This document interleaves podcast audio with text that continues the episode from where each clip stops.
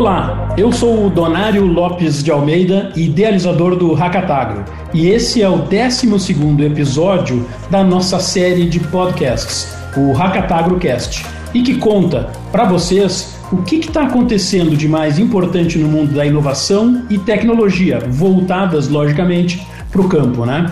O Hackatagro é um movimento em prol da digitalização do agro e reúne produtores, startups, investidores, empresas e também entidades, e que tem como objetivo promover a colaboração entre os parceiros que buscam o desenvolvimento do agro brasileiro.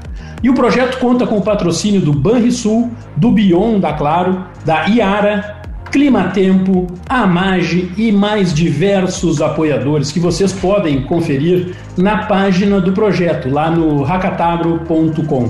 E hoje o nosso tema é inovação aberta e os hubs de inovação. O que são, como operam e podem apoiar as startups eh, e seus negócios. E como está esse ambiente quando falamos de soluções para o agro? Para falar sobre isso, nós vamos conversar com dois expertos aqui no tema de inovação, o Michel Costa e o Diogo Natati. Vamos começar com o Michel, que lidera o ExoHub. Ele que é um entusiasta da tecnologia, né, um especialista em criar ambientes acolhedores para o empreendedorismo e que tem aí uma experiência em gerir vários hubs. Tudo bem, Michel? Tudo ótimo, Donário. Obrigado pelo convite. Obrigado aí. É um prazer estar com vocês do Hackatagro, um prazer estar com o Diogo também, que lidera aí um grande projeto junto com outros colegas da Claro aí. Vai ser um prazer a gente bater um papo hoje sobre inovação. Estou muito feliz em participar desse movimento. Que legal. Bom, vamos começar direto aí. Explica para nós, Michel, o que, que é o ExoHub, qual o objetivo, como é que funciona. Uh, conta para gente aí. Perfeito. A gente identificou muito como o, Hackatagro também identificou, eu acho que é aqui que a gente tem uma convergência muito legal, né, de botar a mão na massa. Então a gente identificou que o mercado empreendedor ele precisava estar conectado com pessoas que entendiam efetivamente de um negócio ou de uma dor, que precisavam estar preparadas para fazer é, diferença nos seus ecossistemas, e esses ecossistemas precisavam estar conectados com as melhores práticas fosse de empreendedorismo, de inovação, inovação aberta e investimento do mundo. Né?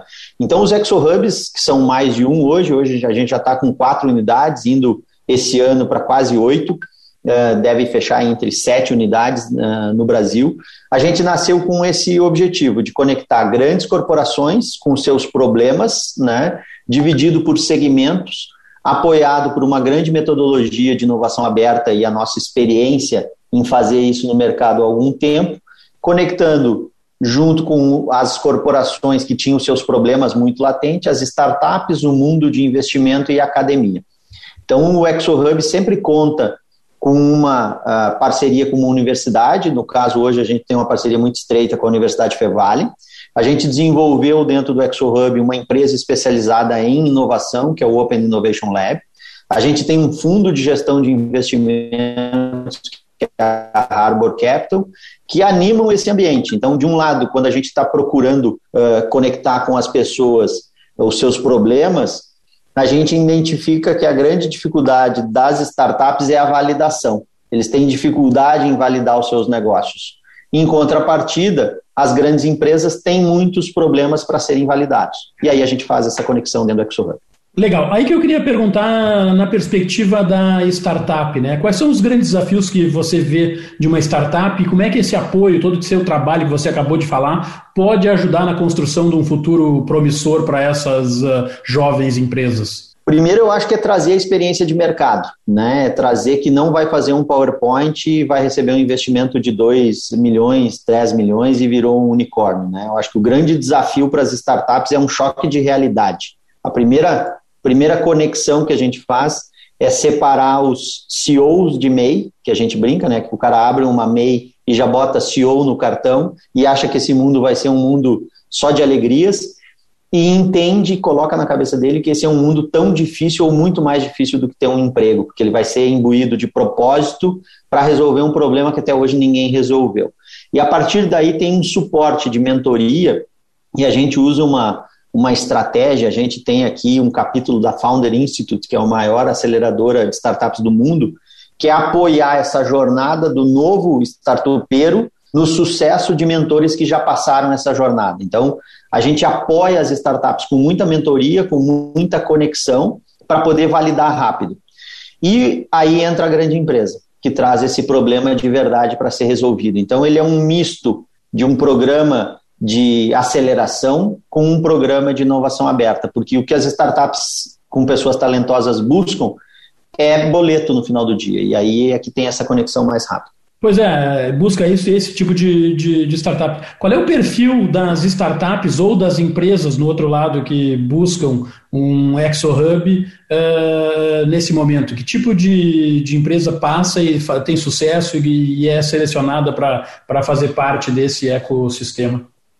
Eu acho que assim, cada hub tem que definir a sua tese, né? Tem que definir o seu foco de trabalho, porque a gente não consegue atender todo mundo, né? Então a gente optou por atuar naquilo que a gente chama de o Vale da Morte, que é quando eu já validei a minha ideia, já validei tecnologia, mas não consigo crescer e não consigo ir a mercado. Onde normalmente eu tenho fundadores mais velhos, eu tenho fundadores que já têm experiência de mercado e que já têm um produto que pode ser comercializado rapidamente. Então, não necessariamente uh, são startups tão iniciantes do ponto de vista de fundadores. Os fundadores já têm mais experiência. E aí, os cheques que o fundo de investimento, a estratégia de investimento apoia, acabam sendo até cheques mais altos, né? Uh, e do outro lado, então, assim, a nossa preferência no ExoHub para ter aqui dentro são empresas que já têm fundadores mais experientes, porque eles conseguem dar resultado mais rápido. Em contrapartida, a gente cria fundadores mais novos aí, uh, fornecendo espaço e treinamento, né? mas a gente não se envolve tanto com, com esses fundadores.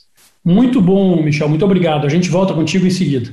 E agora, para a gente seguir com o tema, nós vamos falar com o Diogo, um especialista em termos de tecnologia, né? trabalhando numa das mais tecnológicas indústrias, né? a Telecom, e numa das mais avançadas companhias, né? a Claro.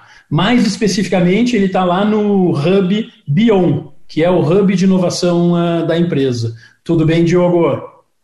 Tudo bem, dona obrigado pelo convite. É um prazer estar, tá, tá aqui com vocês, né, com, com o Michel também, participar do, do, do projeto aqui junto com vocês do Racatagro, que eu acho que é um, é um exemplo ali na prática de um pouco do que, do que a gente está conversando aqui hoje.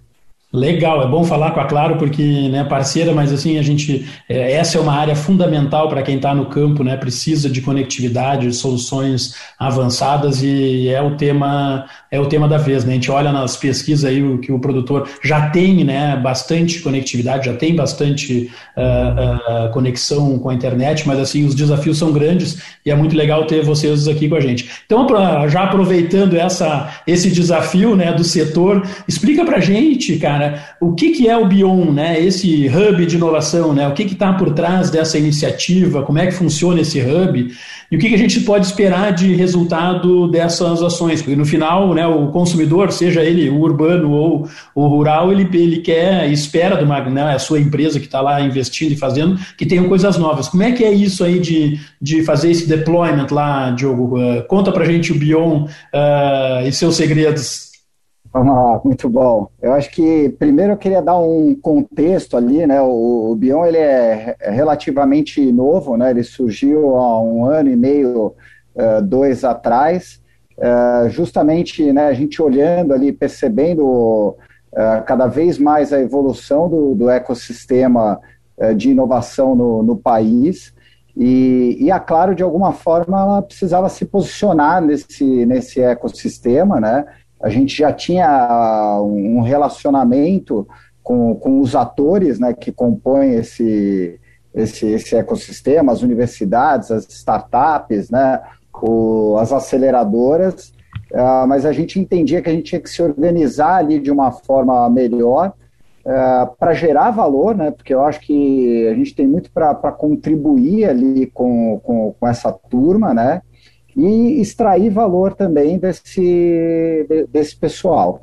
Então a gente criou ali o, o Hub de Inovação, que a gente batizou de, de Bion Claro, que tem o objetivo de, de conexão mesmo, né? de, de fazer essa relação uh, com, com os atores do ecossistema e com uma mentalidade, né? Eu acho que esse é o grande desafio para uma grande empresa como, como a Claro, a gente mudar a forma de se relacionar, né? Então, com um mindset que, que a gente fala ali de colaboração, de cocriação, né? A gente entender é, que, que provavelmente a gente vai buscar capacidades que a gente não tem dentro da Claro fora, né? Que é um pouco do, do conceito de, de inovação aberta. E a gente vem, né? Eu acho que amadurecendo cada vez mais, né?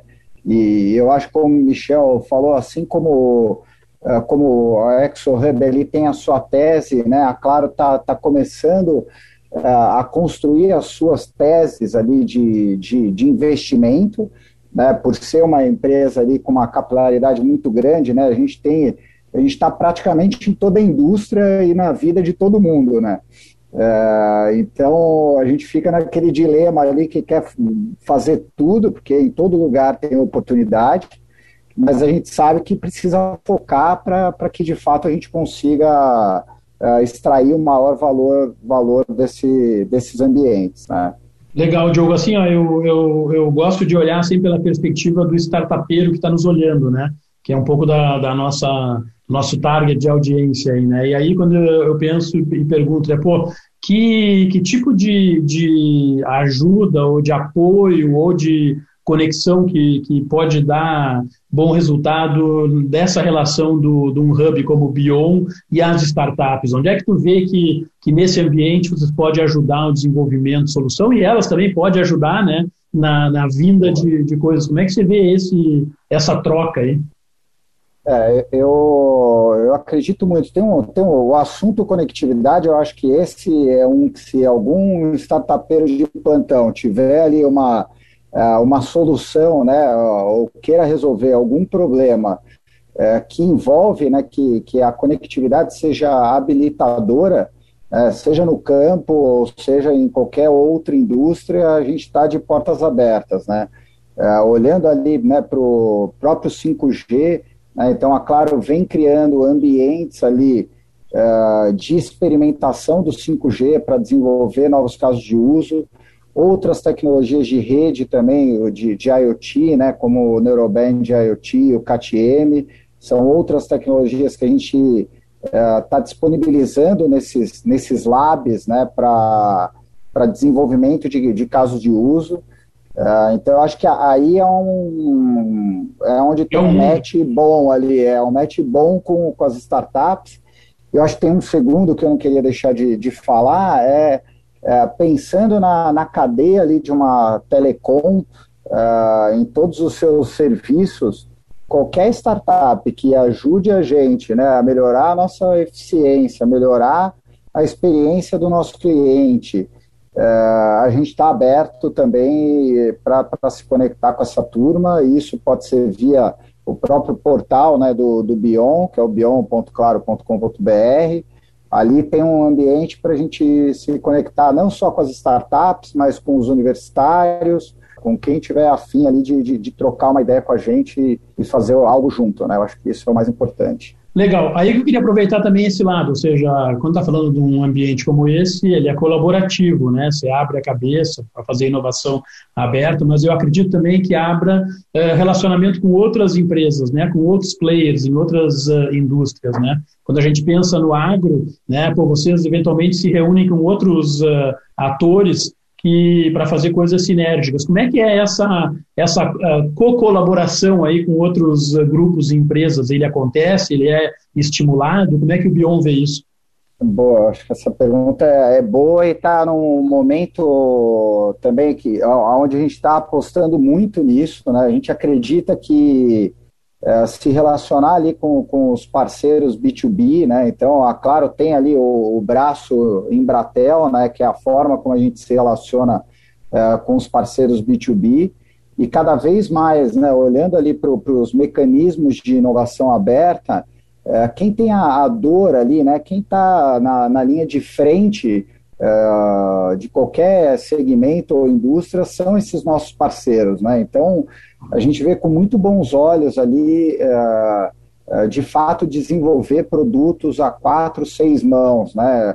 A gente acredita no modelo ali, né, do, do, de uma grande corp, da Claro, de uma startup, quem sabe né, a universidade ali também viabilizando, uh, né, alavancando ali esse, esses times, né? Então a gente acredita muito nesse modelo e a gente vem criando isso junto com, com esses parceiros, principalmente usando ali o, as tecnologias de rede como nosso grande asset ali, né, para disponibilizar para que essa turma consiga desenvolver ali novos produtos ou serviços, tá?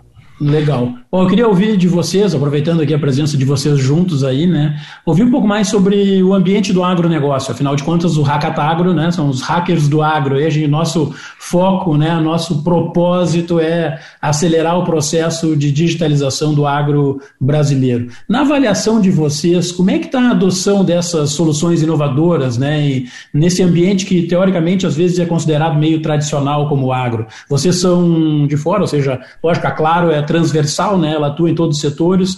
O ExoHub também uh, vem, tem outras indústrias. Como é que vocês hoje estão participando aí ativamente em, em, em, uh, em ações e atividades no agro? Como é que vocês veem eh, esse lado, o lado do, da receptividade, da adoção da tecnologia? Começa contigo aí, Michel.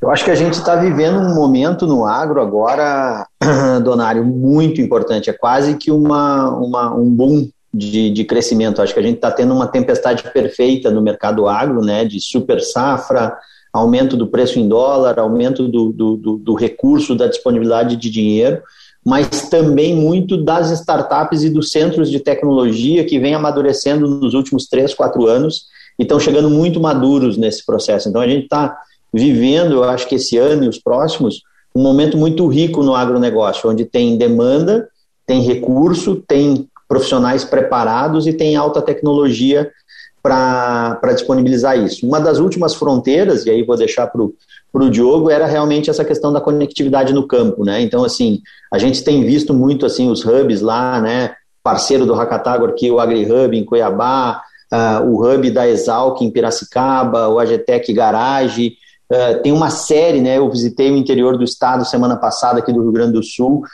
esse, esse movimento está efervescente, né? Se não me engano, eu acho que saiu aí o, o último mapa de startups no Brasil do agro, com muita gente boa, muita coisa de inteligência artificial, uh, drone, reconhecimento por imagem, aumento de produtividade. Então, eu acho que está no momento certo, assim, tá? Estamos pegando o boom da história no agronegócio, uh, que antes tinha muita tecnologia mas a tradição não permitia. E agora que cada vez mais a gente vai ser cobrado por produzir cada vez mais em é, respeitando regras ambientais, regras de produtividade, e a gente vai ter que olhar para o desperdício, né? Vai ser parte da produtividade o controle do desperdício, a tecnologia vai ser imprescindível. Então, resumidamente, acho que estamos num momento muito legal, muito uh, uh, potencial para esse, esse mercado. E o 5G, legal. eu acho que o Diogo vai falar aí, ele acaba fechando com chave de ouro esse ciclo, né? E aí, Diogo? Vamos lá, eu, eu concordo com, com o Michel, assim, eu acho que a gente está num momento especial para o agro, né? Se a gente pegar ali é, os segmentos onde a gente tem o maior capital, né, de lá o venture capital ali, o agro está entre as três, né, junto ali com é, com fintech, com com health. Uh, até para contar um pouquinho da, né, da visão da, da Claro, uh, a, a, gente fez uma parceria com uma aceleradora dos Estados Unidos no, no programa deles de, de food, né, que pega o agro, né, pega a cadeia ali desde a, da plantação até levar o, a comida ali na mesa do, do cliente. E a gente vê o número de, de startups surgindo e com, com negócios uh, com soluções que atendem, né? Eu acho que isso é uma outra coisa importante no Brasil. A gente tem vários agros, né? Porque você tem o pequeno e médio uh, produtor que vai ter uma característica diferente ali do, né, do grande do grande produtor, né? Das grandes empresas que já vinham ali com uma uh, com essa adoção da tecnologia muito maior, né? O médio e o pequeno eu acho que através ali de cooperativas, eh, essa turma começa né, nesse processo de adoção também numa velocidade maior. Né, eu acho que as gerações ali, aquelas empresas uh, mais familiares também, a nova geração começa a trazer uh, o, o, viés ali de, de implementar nova, novas tecnologias e, e eu acho que a, a, conectividade ela vai deixar de ser um, um problema, né? eu acho que cada vez mais uh, isso vai virar ali commodity, a gente tem que começar a pensar Uh, como é que a gente gera valor em cima dessa conectividade. Esse é o objetivo da, uh, da Claro, né?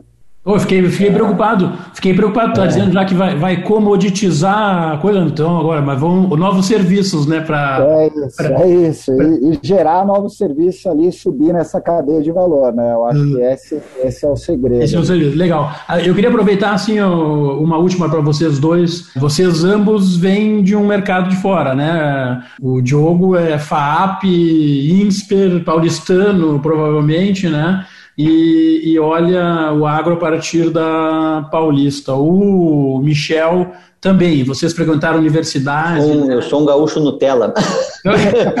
o agro para mim é arroz e carne de supermercado. e, e amêndoas uh, europeias, né, com Nutella, é. enfim. Mas assim, ó, vocês olham o agro por essa perspectiva e, e frequentam a universidade, a academia e vem. Né? Um dos nossos grandes objetivos, logicamente, é atrair o jovem né? Primeiro, reter os, os jovens que são do campo e ficar no, no, campo. Né? E segundo, é atrair jovens de outras uh, disciplinas para se preocupar com o, o, mundo agro né? e nos ajudar a chegar a soluções aí, inovadoras, conectadas, né, uh, Diogo? Como é que vocês veem uh, o agro hoje? Tem interesse? assim? Vocês frequentam a universidade? É, é, um, é um tema ou, ou, ou não é pop?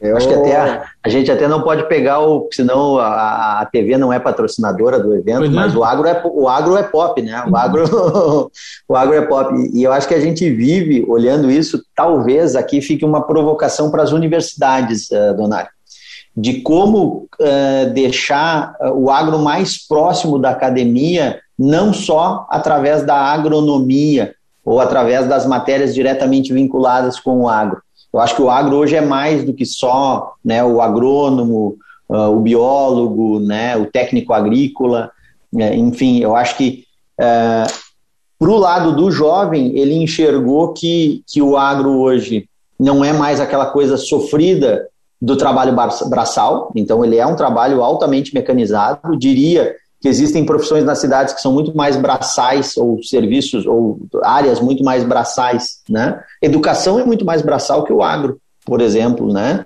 Tão importante quanto.